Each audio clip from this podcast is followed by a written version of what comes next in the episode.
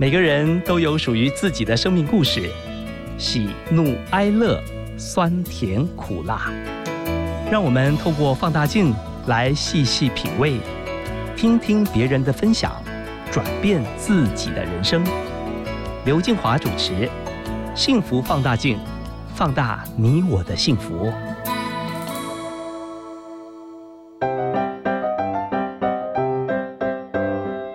起拿出手中的幸福放大镜。今天我们要来看看台东圣母医院院长陈良娟。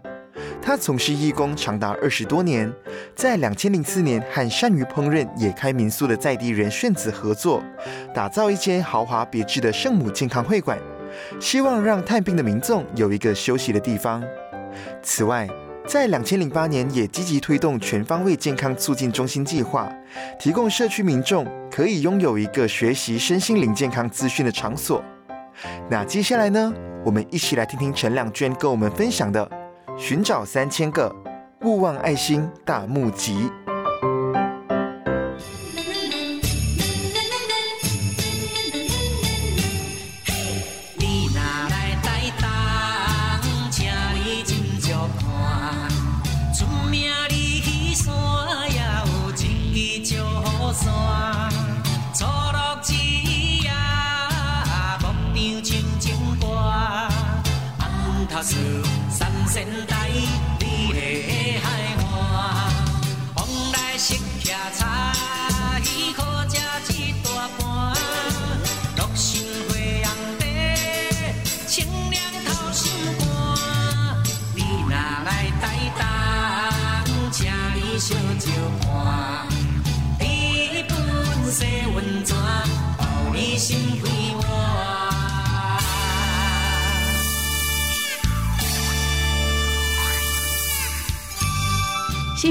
放大镜来了一位很特别的，从台东，所以我们歌曲说 来 key 台当台东圣米医院的陈良娟院长，你好。你好，各位听众，大家好。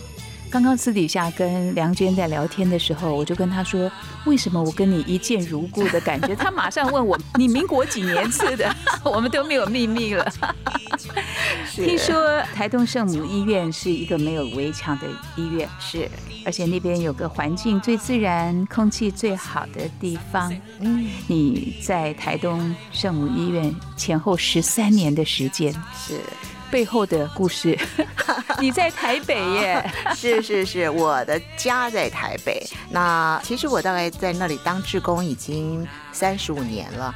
那在十三年前，我是全职过去。那，因为孩子也大了哈。那一方面，我也希望我自己在还可以有体力工作的时候，可以奉献为后山做一点事情，所以就过去了。不瞒你说哈，这是我的小秘密了。是，我曾经看过台东地区有弃婴之家，嗯，看那些小朋友，就是不忍吧，是是，就有一股满满母爱的冲动。我说我的孩子大了，我很想去照顾那些小朋友，是所以我就在想，我可能跟台东是有缘的。今天又看到了你，是一定有缘的。而我到台东去的时候呢，他们就跟我讲说，你不会只有来一次。他们有一个特别的地方，他们就说，梁娟，你看到绿岛，你还会再来。但是你看到绿岛跟蓝屿的时候，你就会被留下来了。结果那一次第一次去，我就看到蓝屿跟绿岛同时出现在我面前，所以他们就预言说我会留下来。是什么力量啊？原因、嗯你竟然在那边可以做志工三十五年？啊，对，我想需要吧。就是我们常会看说，如果我们把我们的力量放在需要的地方的时候，可以看到我们自己的责任。那那个时候，我们会觉得我们的生命更有意义。所以刚开始的时候，因为我是学护理，所以我在教后山的这些护理人员，然后他们怎么样的去从事一些把病人照顾得更好。那当然，我后来去了以后，发现其实这个修女们她们训练了一批都是没有执照的护士，我们讲是假假的护士啊，因为其实是没有人嘛哈，也没有很好的资源可以教他们，所以我去的时候，我就是把补习班的老师什么什么都带过去，然后给他们开班，然后他们叫做魔鬼训练班啊，就把这一些的护士呢，假假的护士培养成去上学的上学，考证照的考证照，所以就让这个整个医院呢比较有制度化啊，走向一个正轨。为什么人家说哈台东嗯圣母医院是最小的大医院？哦，因为我们医院很小，是只有二十张床哈。那可是我们外面照顾了一千八百个病人老人哈。那我们每天呢送餐有一千三百份的餐点，同时要照顾是整个台东，因为台东大概占全台湾的十分之一的大小。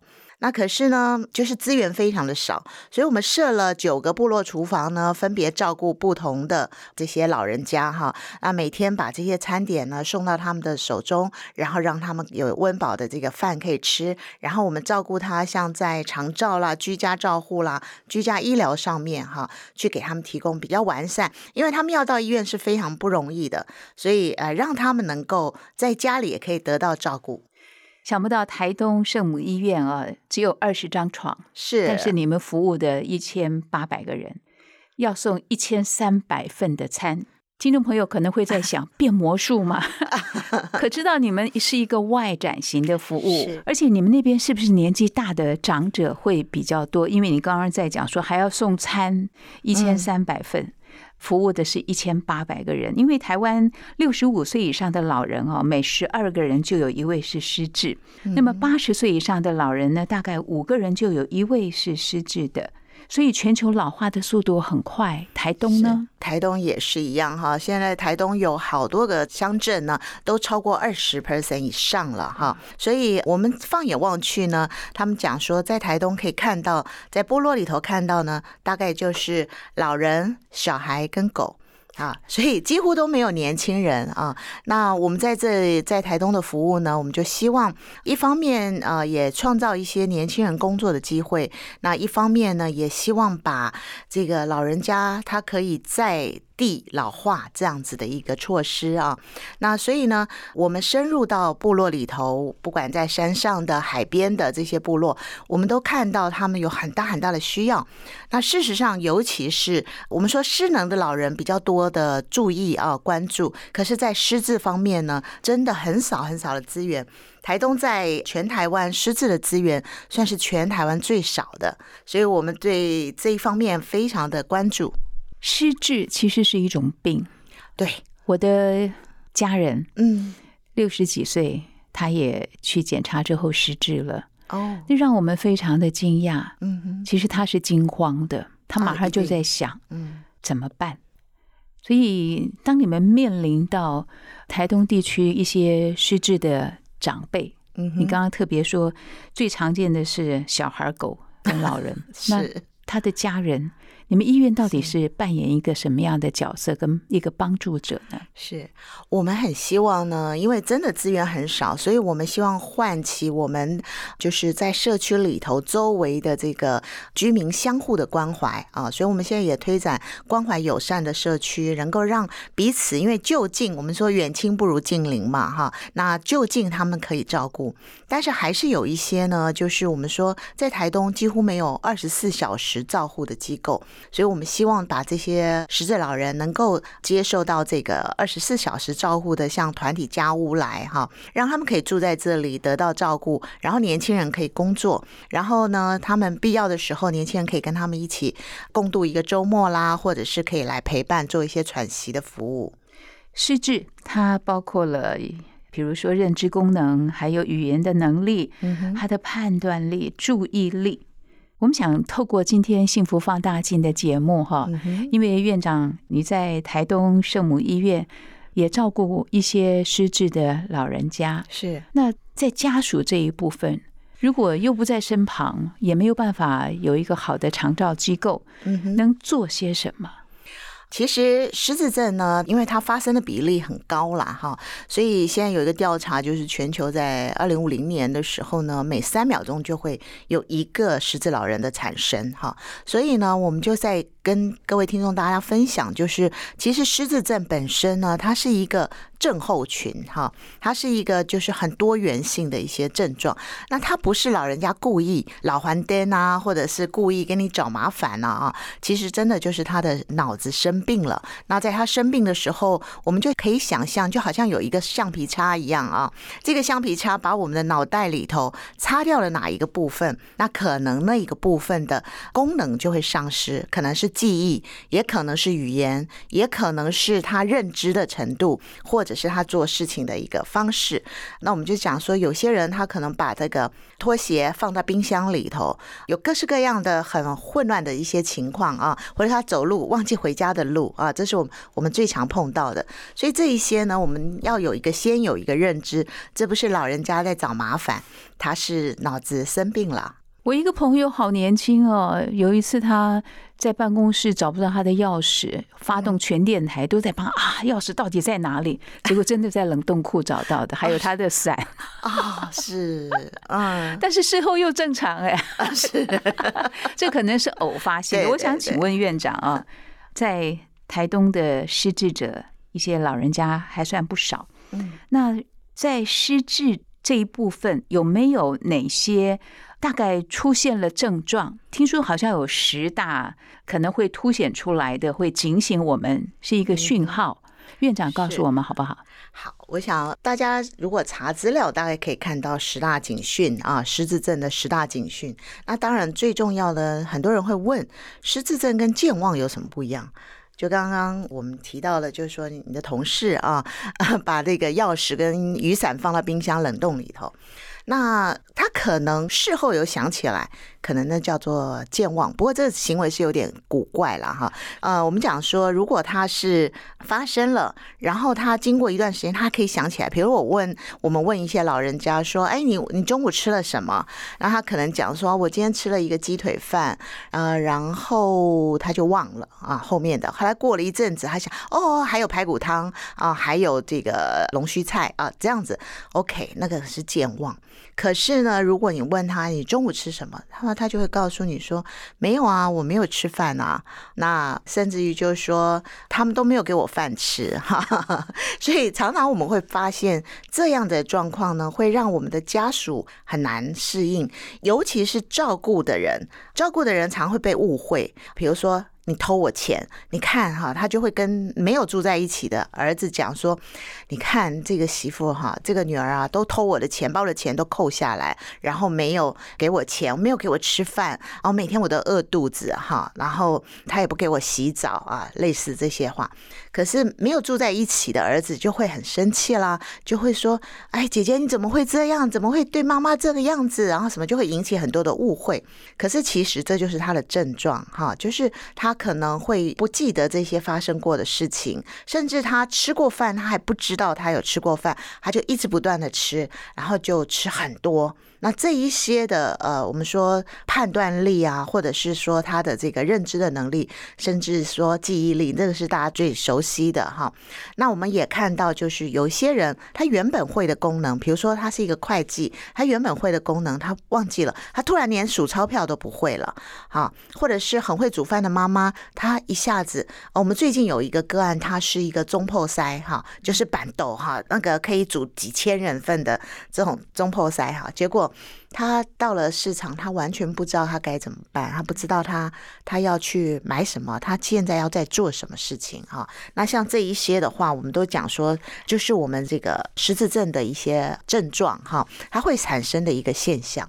院长，你刚刚提到一个会计的例子哈，我一个朋友的母亲就是会计退休，嗯，因为父亲去世之后，妈妈就老化的很快，嗯，他说原来是以为他忘记。后来发现，就是越来越严重。他甚至会拿桌上的这个 cream 乳液喝下去，然后把这个肥皂啊四方形的啊当吐司在吃。是，你知道那个家人的惊吓程度哦，说我怎么会这样？失智会越来越严重，那他的速度怎么样会能够稍稍减缓，不要那么快。对我们讲说失智症的人呢，家属最大最大的冲击哈，其实不是失智症多难照顾，而是那个家属的那个心理的内心的煎熬，因为很可能他一向的这一辈子都非常崇拜的妈妈，崇拜的这个爸爸啊，这么样这个英勇的这个父亲的这个角色，结果一下子就变成很特别的一个行为。像我们碰到有一个将军呢，他这个生病了，那后来有一天他。把他的大便哈，就是排泄物啊，涂在墙上。哎呀，他的孩子真的非常非常的难接受，所以他不是说去清理那个排泄物的那个困难，而是那个心里头的那个身心的煎熬。所以我们常常会呼吁我们的亲爱的朋友们哈，就是说，呃，我们失智症从轻度、中度到重度哈，那这个轻中重度它是一个渐进性的一个行为。所以当我们看到老人家有一点就是不太对劲的时候哈，可能他的做事的态度啊，或者是他的记性的衰退，我们就可以带他到这个医院去做一些诊断。那诊断之后呢，就有药物。初期的时候呢，有药物可以延缓他的这个速度哈，而且还可以有一些活动，有一些刺激的一些课程的安排，可以延缓他的失智症的发生啊，让他恶化下去哈，就比较惨了。我喜欢一句话，他说：“一个人你有能力，那还 OK，嗯，但是那要加上你的耐性，不容易呀，尤其面对家人，呃。”亲人有失智，我一个好朋友他是区长，他跟妈妈的感情非常好，家里很多姐妹，只有他一个儿子，所以你可以想见妈妈对这个宝贝儿子是多么疼爱，又做到区长的位置，是以他为荣为傲的。您刚刚形容说。他失智了，他可能会把大便就涂在墙上，甚至会做一些他没有办法接受甚至忍受的事情。嗯，有一次妈妈住到加护病房，嗯，他跟我说他在加护病房外面，姐姐跟他说：“你进去看一看。”他不敢，嗯，他在病房外面就一直哭，一直哭。他说：“那个不是我的妈妈。”嗯，是他没有办法面对。一个不认识的母亲，不知道用什么方式来爱，来走下去。院长，你的建议呢？其实我们对于家属的部分哈，我们会尽很多的心力陪伴家属哈，怎么度过照顾失智症家人的这个历程哈。其实我们会觉得，嗯，当然失智症本身，他也知道他的记性越来越不好，他也知道他自己脑子出了毛病了啊，所以呢，他会恐慌，他自己心里头也会着急。可是当失智症越来越恶化的时候呢，其实他就是都忘记了。好，他很多东西他都不记得了，反而他是在一个平安的一个状况。可是呢，在我们这些照顾者就看到越来越糟糕，越来越心疼哈，然后越来越没办法。就像我的婆婆哈，她在香港啊，所以呢，我的小姑他们都是日以继夜的照顾她。她是失智了，可是她失智到后来呢，她就是连呃我的小姑全部她都不认识了，连我先生回去他也不知道。他说啊，先生，请问你啊，今天来这里要做什么啊？他这样子很有礼貌的跟他讲。可是我先生他就心里在滴血啊，他就想说，妈妈怎么会不认识我哈？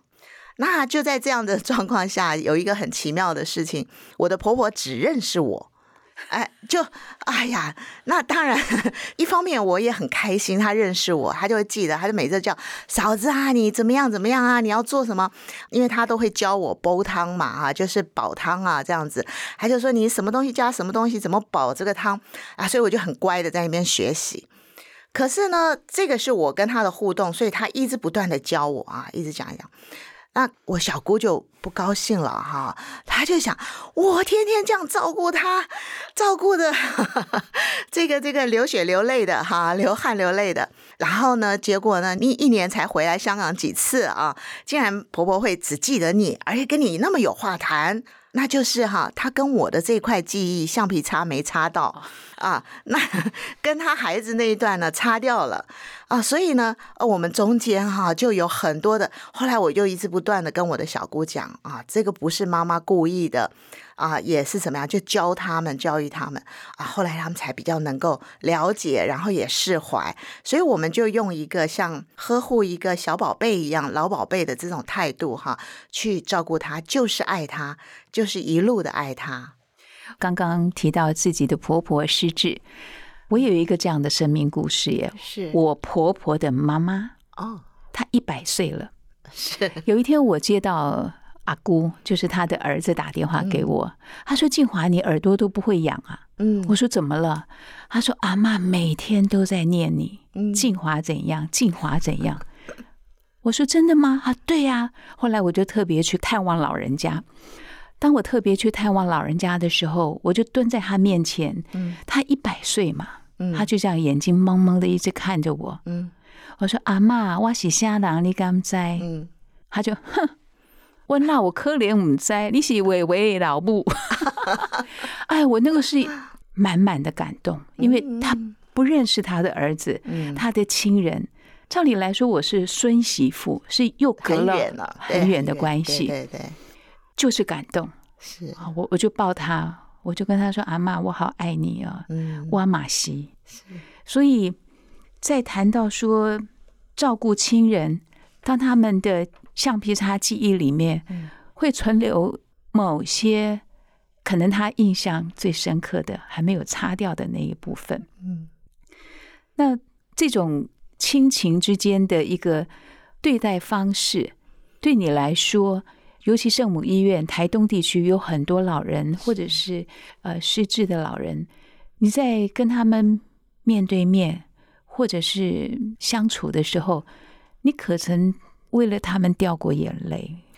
其实会，常常会，然后他们会做一些很感动人的事情哈。那像我有的时候到部落里去哈，你就会看到，就是说，其实那个老那个长者他就什么几乎都忘光光了，可是呢，他就会呃认识我。好，那我去的时候，我跟他握握手啊，然后陪他啦，牵着他啦，跟他讲话啦，然后他就会望我很久的时候，他就说。哎，这个我觉得你啊很熟悉哈，可是我忘了你的名字了，你可以再告诉我一次啊？那我就再跟他讲。好，那当然有的时候旁边的人呢就会笑他，哎呀，院长来那么多次了，每次都这样，你怎么会没忘记啊？后来我就慢慢学到了说，哦，我们不要给他考试了。我们就自我介绍就好了，所以一看到阿妈你好，哎，我是梁娟院长哦，哈，然后什么，他们就是就是很亲切，那你他马上也给他一个台阶下哈，然后他就会马上啊，就好像自己记得了这样子，所以有很多时候，那我很感动的是我们的团队，我们的这些工作人员，我觉得圣母的伙伴呢，真的是我我之所以会到台东去哈，我就觉得这是一片净土，而且是一个非常纯纯的爱啊！他们对于这些长者哈，就是你会感觉到是发自内心的。好像就是每一个人都是我的父母，然后每一个人都是我的家人这样子的对待。我我觉得这个整个就是从以前一直到现在这样子的一个传统的这个整个机构的这个文化哈，真的是让我非常非常的呃钦佩啊！从修女们带下来，他们就说病人是我们的主人，我们是他的仆人。哇，我 我觉得这个也很不容易的学习。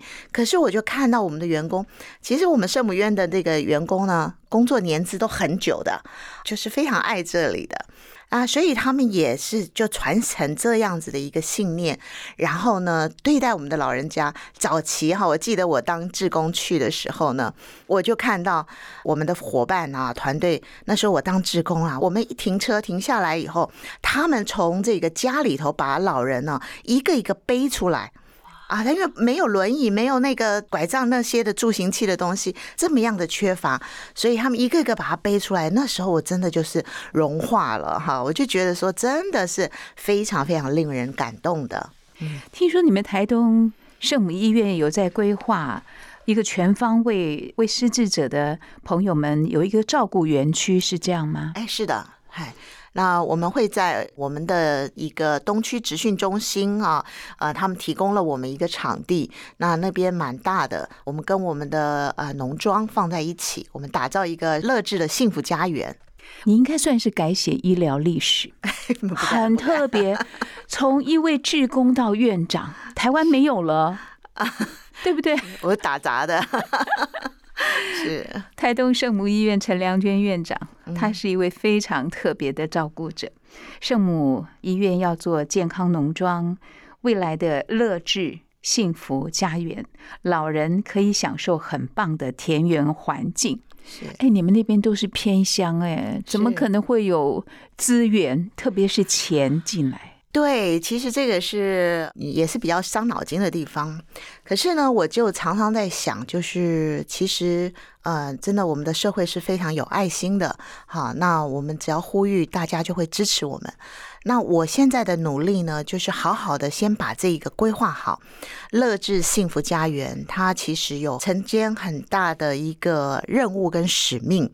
一方面，我们希望能够照顾我们的失智的这些长者哈，然后我们就是设计了从。啊，呃预防失智症，从延缓失智症。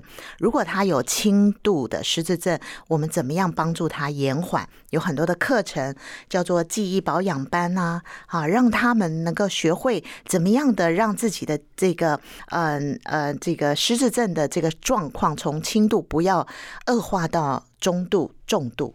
那但是，一旦中度、重度的病人呢，我们也有，就是像日间照顾、哈喘息服务，那还有就是团体家屋，也就是我们的老人家可以二十四小时住在这个。呃，我们的园区里头，那在这一个地方呢，我们也仿效了欧美的这个经验哈，在这个呃我们的家园里头呢，因为正好就是在我们的圣母健康农庄旁边啊，那所以相邻的地方呢，所以很多的田园风光啊，所以我们在园区里头呢，我们也特别请我们的农夫会打造了一片菜园，然后香草园哈，那有很好的这些环境，这个大自然的环境，所以我们就在想说。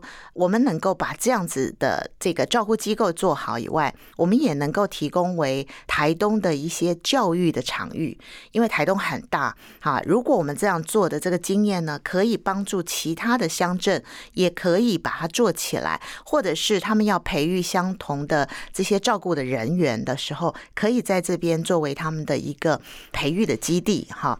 所以我们也跟县政府做一些合作，所以长照人员的培育基地可以在我们这边。那现在已经开始啊，所以我希望就是啊，我们能够作为一个照顾，也作为一个教育的一个一个园区。那我们努力的做，就希望社会大众的爱心多帮助我们。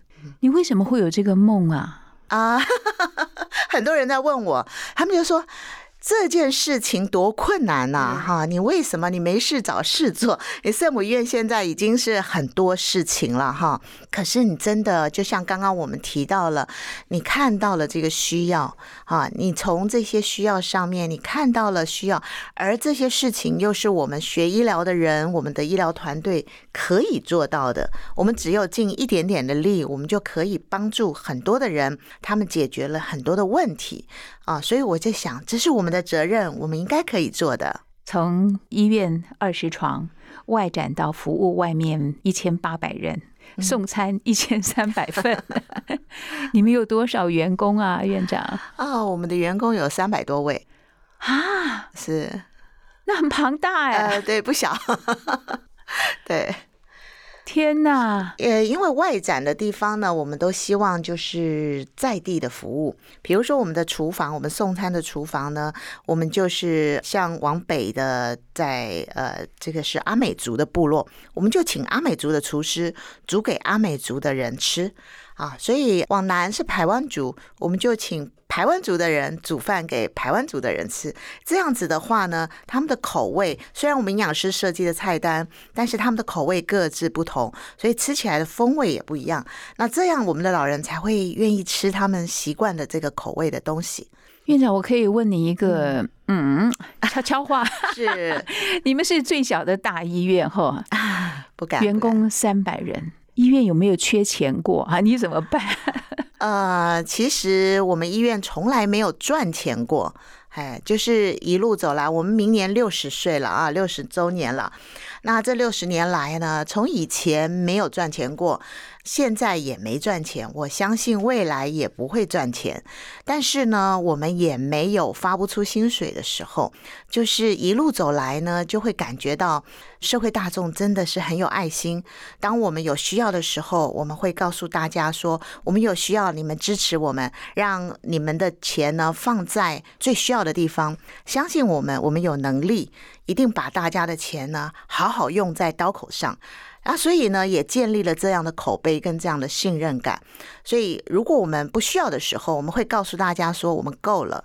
可是我们需要的时候，当我们提出来。就会有人会愿意，然后也受到感动，也非常相信我们有能力可以把它做好。所以虽然我们没有什么大财团的支持啊，或者是多有钱的人，呃，好像就包养我们呢，哈，有有人讲说，哎，你们怎么不去找谁谁谁呀？我就想，我觉得我们社会啊有很多小的力量，其实我们的捐款人很多。可是他的捐款呢，就是可能是一百块、五百块、五十块，甚至有小朋友一天存十块钱，他一个月就有三百块。他固定这样子的捐款呢，也捐了十年。他从小学捐到现在已经高中了，他继续捐。好，所以我觉得这样子的爱呢，你可以看到很多很微小的力量支撑着我们。好，那我们勇敢往前走。哎，我听了就是 amazing，不可思议啊！是，真的不可思议。是，你看你现在一个最大的梦想，要为台东打造失智专责的照护机构，它的名称叫乐智幸福家园，那是一个好大的梦啊！你们可以告诉幸福电台的朋友，现在你们需要的一些资源，大概是属于哪方面？呃，我们现在呢，呃，就是在我们的这个场地哈，是由东区职训中心免费的提供给我们，所以我们已经赚很多了。好，那因为它有旧的厂房跟教室，我们把旧的厂房跟教室给它改装。那呃，因为整个园区比较大，大概占地有两千多平，所以呢，我们会需要大概有三千多万的这个费用哈。那我们就发起了就是一个劝募的活动。那在这个劝募活动当中，我们希望能够找到三千个勿忘我的爱心啊！那每个人如果能够有一万块，或者是好几个人合起来啊，参加三千分之一啊，这样子的一个爱心的聚集，我相信不久的将来，我们可以完成我们这个梦想。我们也非常欢迎哈，大家就是有失智症相关的疑问，或者是有需求，或者是希望能够呃愿意帮助我们的，可以打我们的爱心专线零八零零零五三五五三。OK，电话号码是零八零零零五三五五三，听众朋友，你可以打电话来询问。今天在幸福放大镜，我们的 ending 曲呢是台东圣母医院的陈良娟院长他自己选的 啊，我就想说，哎，这个可能跟歌词有关系。齐豫演唱《橄榄树》。不要问我从哪里来，你是从台北真的要跑到台东抛夫弃子哦？没有，这个就是一个幸福的安排，我觉得是一个满满的恩典。在整个的过程中，我觉得我自己是最大的受惠者。你怎么取得家人的支持啊？哎，其实我先生从我的啊孩子小时候都一直告诉他们说，我们对社会最大的贡献就是把妈妈奉献出去。发现伟大的是先生，是是 不容易啊！橄榄树，你真的就在那边撒下了种子，是发芽生根，长成大树。我们也祝福，在你梦想当中最美的一个梦——乐智幸福家园，快快成立。谢谢院长，谢谢，好，拜拜。不要问。